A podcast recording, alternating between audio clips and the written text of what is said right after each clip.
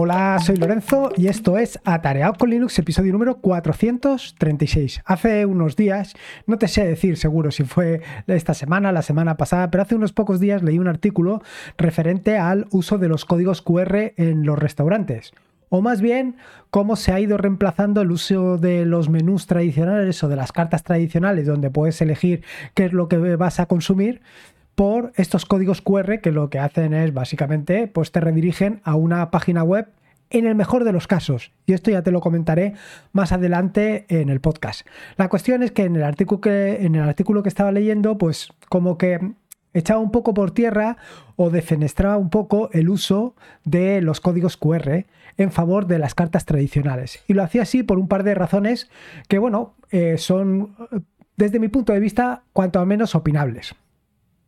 Pero vamos a ir un poquito más para allá. O sea, quiero decir, vamos a transgredir un poco lo que hablabas este artículo y vamos a ir un poco más allá de las posibilidades que tienen de que alguien te pueda espiar a través de los códigos QR o incluso por decirte cuántos son de confiables los códigos QR.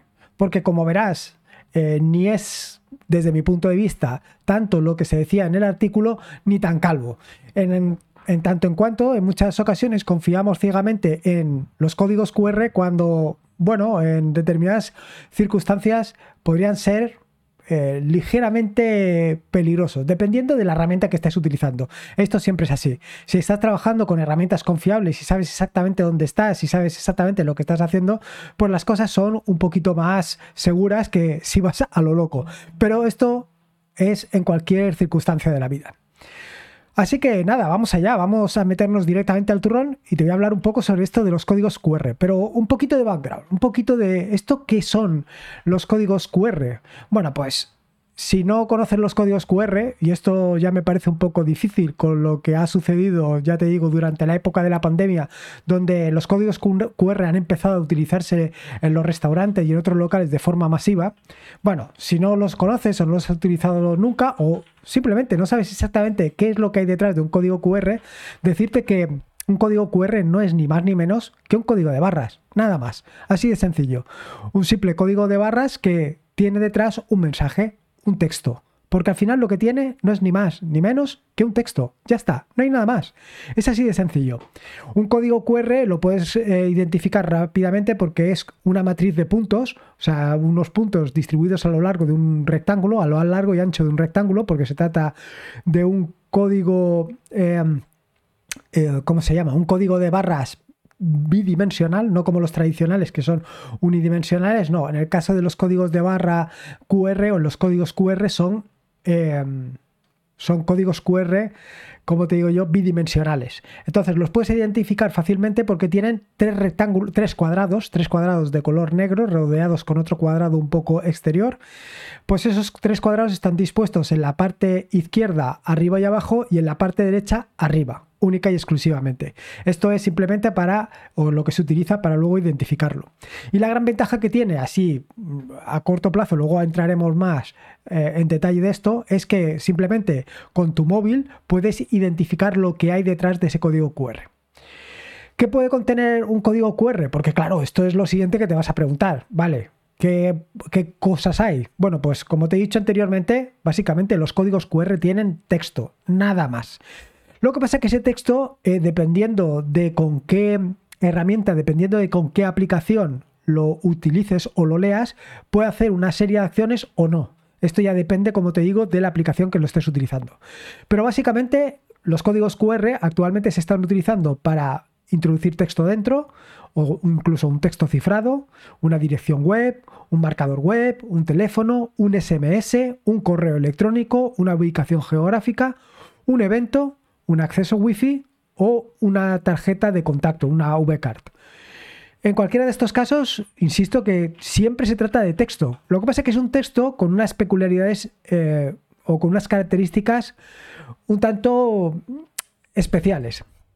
Por ejemplo, en el caso de un teléfono va precedido por TLF, de forma que directamente cuando em, con, el, con la aplicación que estés utilizando lo escanees, detectará que es un teléfono y podrá realizar una acción. Así, por ejemplo, en el caso de los SMS, no solamente pueden eh, detectar que eso es un teléfono, porque al final un SMS se trata de un teléfono, sino que además lo que va a hacer es directamente enviar el SMS. Aquí es donde probablemente puedas encontrar los peligros que hay detrás de un código QR. Al final, de todas las maneras, y sea como fuere, estamos hablando siempre de texto. No hay nada más allá del texto. Por eso yo te digo que lo importante es la herramienta que estás utilizando a la hora de eh, leer ese código QR. Si tienes asociado directamente una acción, pues sí que puedes entrar en un peligro, por lo que te contaré un poco más adelante de esto. En mi caso concreto, yo estoy utilizando una aplicación que se llama QR Barcode Reader, que te dejo en las notas del podcast, y lo que te permite es descifrar el contenido que tiene cualquier código QR. Además, en particular esta herramienta está muy bien porque eh, con independencia del ángulo con que enfoques el código QR, la distancia, la posición, eh, esta aplicación lo lee, lo lee con una precisión que yo hay veces que me quedo asombrado. Pero lo único que hace es leerlo y decodificar exactamente el contenido de ese código de barras y ya está. Entonces tú a partir de ahí ya puedes hacer lo que consideres. O bien, en el caso de que sea una página web, en el caso de, bueno, una dirección web, abrirla, o en el caso de que sea otro contenido, pues verlo. Otra de las ventajas que tiene, por lo menos desde mi punto de vista, otra de las características que tiene desde mi punto de vista es, por ejemplo, para el uso de las claves Wi-Fi pasar una clave Wi-Fi, sobre todo si estás realmente preocupado porque en tu casa la clave Wi-Fi sea una contraseña, pues como Dios manda. Quiero decir, pues de una cantidad importante de caracteres, caracteres alfanuméricos y si puede ser también, por supuesto, con códigos em, especiales, con caracteres especiales. Es decir, aparte de los códigos alfanuméricos. Letras mayúsculas, letras minúsculas, números y códigos especiales, caracteres especiales, de forma que, bueno, pues que alguien que quiera introducirte en tu red para adivinar esa contraseña, pues le cueste. Esto está muy bien, está muy bien hasta que tienes que pasar esa contraseña a alguien. Claro, si tienes el código QR, hacer esto pues es relativamente sencillo. Y aquí entramos precisamente, y me he adelantado un poco, en las grandes ventajas y los grandes inconvenientes de los códigos QR. Lo primero que es que el código QR, la ventaja principal es que te permite intercambiar información de una forma muy sencilla, de una forma súper sencilla. Es súper transparente, quiere decir que al final vas a poder pasar datos y además puedes pasar hasta, creo recordar que eran 4.000 caracteres en un código QR, lo puedes pasar de una forma muy sencilla. Simplemente le pones el código QR a una persona, esa persona con su móvil lo escanea y ya tiene lo que necesita, que puede ser desde una tarjeta de contacto hasta un número de teléfono, así de fácil. Y no hace falta cosas extrañas como eh, pasárselo por Bluetooth o pasárselo por Wi-Fi o habilitar una Wi-Fi para conectarte, en fin que de esta manera, sin tener ningún tipo de contacto, pues simplemente podrías pasar la información. Pero no nos equivoquemos. Un código QR no aporta mm, prácticamente nada. Como ves, al final lo que le estamos pasando a la otra persona es un texto. Básicamente los códigos QR no es ni más ni menos que una forma de pues de evitar la pereza que tenemos de evitar escribir a tarea https dos puntos barra barra atareado.es y en lugar de eso simplemente con tu móvil escanear ese código QR y ya tienes esa dirección. Que sí, que es mucho más sencillo pasarlo así que escribirlo, porque al fin y al cabo cuando lo escribas o cuando lo escribes en tu móvil, pues tienes el inconveniente principal de que te puedas equivocar. Y esto, bueno, esto es así. Al final hay que reconocerlo somos unos vagos. Somos unos vagos y cuanto menos escribamos, cuanto menos eh, interactuemos con nuestras manos, mucho mejor. Simplemente con escanear a la marcha. Esto por, lo menos para mí, sobre todo con el tema de pasar eh, más o menos una cantidad importante de información o facilitar que alguien tenga tu número de teléfono o pasar tu tarjeta de visita, todo este tipo de cosas utilizando los códigos QR realmente es muy cómodo de hacer. Pero como te digo, simplemente es por vagancia. Respecto a los inconvenientes, aquí hay básicamente dos partes. Una parte de los inconvenientes es, por ejemplo, para la gente que tiene un desconocimiento más o menos de la tecnología. Que, bueno, pues que han llegado ya tarde a esto de la tecnología, que yo creo que no, porque al final un código QR o cualquiera de lo que hablo yo normalmente en el podcast siempre es más o menos asimilable, siempre pues hay que dedicarle un poco más de tiempo, un poco menos de tiempo, depende de las ganas que tengas. Pero esto de los códigos QR, con el tema que te acabo de decir de la pandemia, con la distribución que se ha hecho a lo largo y ancho de todos los restaurantes, es más o menos sencillo que alguien se lo haya encontrado y que ya lo identifique con facilidad. Sobre todo porque al final somos seres primitivos y necesitamos comer. Y si necesitamos comer y tenemos que descifrar un código QR para poder comer, lo hacemos. De cualquier manera, también te digo que eh, mm, para aquellas personas que desconocen la tecnología, eh, utilizar o aprenderse a utilizar un código QR, pues a lo mejor no es tan problemático y a lo mejor es ventajoso. Por ejemplo, estoy pensando en las personas más mayores, en los seniors, en los verdaderos seniors, en los seniors de 80 años o de 90 años, que a la hora de introducir un texto en el móvil, pues lo tienen más complicado porque la movilidad, quieres, quieras que no, ya no es la movilidad de una persona de 20 años. Esto es así. Pues si en lugar de tener que escribir un número de teléfono simplemente lo tienes que escanear, por mucho mejor. ¿Qué quieres que te diga? Y luego el otro gran inconveniente que puedes encontrarte con el tema de los códigos QR es pues que te encuentres en un sitio donde no tienes cobertura. Siempre he pensado que, claro, eh, un restaurante que, quiero decir, a la hora de, eh, una vez has leído la URL, pues no puedes conectarte para descargarte lo que te tengas que descargar ya lo descargarás en otro momento. Pero claro, si estamos hablando de que es un restaurante, pues la cosa se complica un poco, porque lo que quieres es comer. Entonces, si no tienes cobertura, pues ¿cómo vas a descargártelo? Claro, esto siempre he pensado que es un poco relativo, en el sentido de que eh, ¿qué quieres que te diga? Un restaurante que no tiene cobertura no, crea, no creo que vaya a poner las, las eh, cartas en, eh, un sitio, o quiere decir que las vaya a poner con código QR que no te lo vas a poder descargar. Ya se encargará el propio restaurante de poner la solución adecuada para que lo puedas descargar. Y si no, a las malas tienes la carta. Sobre el artículo. Antes de meterme sobre el artículo, quiero hacer un poco o contarte la situación que me he encontrado yo con, con los códigos QR en los restaurantes. O por lo menos en los que yo he ido visitando durante estos últimos años. Y es que yo eh, siempre espero que los códigos QR, o siempre he esperado, y siempre lo he visto así, que los códigos QR se hubieran adoptado de una forma mucho más masiva. Porque lo veo sinceramente una ventaja. Y una ventaja justo opuesta a lo que comentaba el autor del artículo que te he dejado en las notas del podcast. Es un punto de vista completamente distinto al mío. Yo, para mí, en el siglo XXI, seguir utilizando papel, pues me parece algo anacrónico.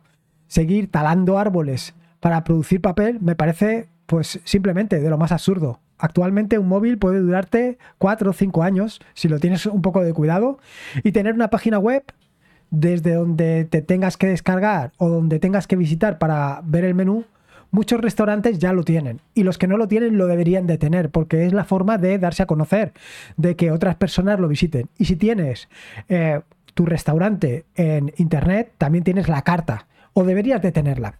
Pero esto no es lo que me he encontrado. La situación es que, eh, o la realidad es que lo que me he encontrado es que sí, hay algunos restaurantes que sí que tienen su restaurante en Internet, algunos que también además de tener el restaurante tienen la carta y además tienen la carta actualizada, y otros que no, otros que pues ni tienen la carta, ni siquiera está el restaurante en internet, con lo cual la cosa se va complicando.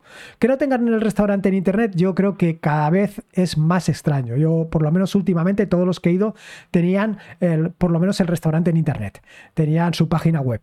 Pero lo de la carta, como que le supone un, un sacrificio o le supone un coste extra. Cuando yo lo veo justo al contrario. Porque en lugar de tener que ir actualizando tu carta cada vez lo cual supone ir talando árboles cada vez que tienes que renovar la carta, pues allí la tienes siempre actualizada. Y no solamente eso, sino que además puedes poner los precios, etcétera, etcétera. Con lo cual tienes la ventaja, la gran ventaja de que no te vais a llevar una sorpresa. Ya sabes a dónde vas y lo que te va a costar. O por lo menos tienes una idea muy aproximada de lo que te va a costar. Sin embargo, como te digo, lo que me he encontrado es que muchos restaurantes no tienen la carta en Internet, lo cual es, ya te digo, un poco loco. Eh, los que con el código QR eh, te conectabas a algún sitio para poder tener la página o estaban utilizando un servicio de terceros, una empresa que les había ofrecido esa, eh, esa oportunidad o que les había ofrecido la posibilidad de tener la carta alojada en un servicio externo o incluso quien lo tenía en PDF, es decir, te conectabas a la página web y desde la página web te descargabas un PDF. Y ya para más, más y más, los que te descargabas un PDF pero que estaba directamente en Google Drive, en Google Drive o en cualquier otro sitio de hospedaje de este estilo. Lo cual, pues como te puedes hacer, a mí me parecía una locura. es verdaderamente asombroso. Yo no lo termino de entender. Ya conté en un episodio anterior del podcast cómo se podía hacer esto y cómo se puede hacer de una manera relativamente sencilla. Al final, incluso piénsalo, si tú em, lo puedes tener, puedes alojarlo en una Raspberry, así de sencillo. Es que es así de fácil. Y al final, una Raspberry que consume nada. ¿Y cuántas visitas vas a tener? Bueno, es que es muy poco. Sobre la eficiencia, que esto era una de las cosas que consum... Bueno, como te digo, ya has visto un poco el panorama. Y el panorama, yo te digo, es que mm, hay muchos restaurantes, pero muchos, muchos que todavía están utilizando técnicas un poco que, ¿Cómo que quieres que te diga? Pues el tema del Google Drive o cuestiones así similares. Yo creo que esto es una cosa que deben de abandonar, más que nada porque, como te decía anteriormente, la ventaja de tener tu carta en Internet es que estás eh, dando posibilidades a que cualquiera la vea con mucha más facilidad. Y sin recurrir a servicios de terceros ni a... En fin, eh, yo lo veo así por lo menos. En el artículo lo que hablaba era sobre el tema de la eficiencia. Y en el tema de la eficiencia lo que decía que era mucho más económico o mucho más sostenible tener la carta en papel que tenerla en Internet, donde te vas a tener que descargar fotografías, etcétera, etcétera. Yo no lo veo así, justo lo veo todo lo contrario la contaminación del papel, la contaminación de producir el papel es brutal. Y al final, tarde, o sea, al final, hoy en día, eh, eh, en general, los que escuchan este podcast, pues todos tenemos un móvil, es así. Todos, todos tenemos un móvil. Y hacer el gesto de, eh, ya que tienes el móvil, descargarte la página, es nada. Y el coste, el impacto es mínimo. Con lo cual, ya que el restaurante tiene eh, la página, tiene la, carta, tú descargarla, pues es cuestión de minutos. Y luego la otra parte, de, de, hecho, yo siempre me he planteado que llegado el siglo XXI no me encontraría con papel. Lo veo así. Siempre lo he visto así. Y sin embargo, pues mira, así estamos. Y luego la otra parte es sobre el tema de la privacidad. Respecto al tema de la privacidad, aquí soy muy crítico, y no tanto con el artículo, sino soy muy crítico en general. Eh, la gente abusa mucho de todo esto relacionado con la, con la mm, privacidad. Y no solamente abusa, sino que en muchos casos no nos paramos un poco a pensar. El pensamiento crítico parece que nos está abandonando a todos. No solamente el pensamiento crítico, sino un poco el sentido común. Yo creo que hay que ser más racionales a la hora de pensar para qué alguien quiere nuestros datos o por qué alguien va a querer nuestros datos. ¿Por qué estamos exagerando o por qué estamos yendo mucho más allá de lo que realmente se puede hacer y de lo que realmente se hace? Porque al final, en muchas ocasiones hablamos de teorías de la conspiración y nos olvidamos de que somos seres humanos y seres humanos en los que para realizar algo tan conspiranoico, pues hace falta mucho esfuerzo y no somos de mucho esfuerzo. Las cosas como son. Yo soy una persona muy crítica y siempre pienso eh, las cosas.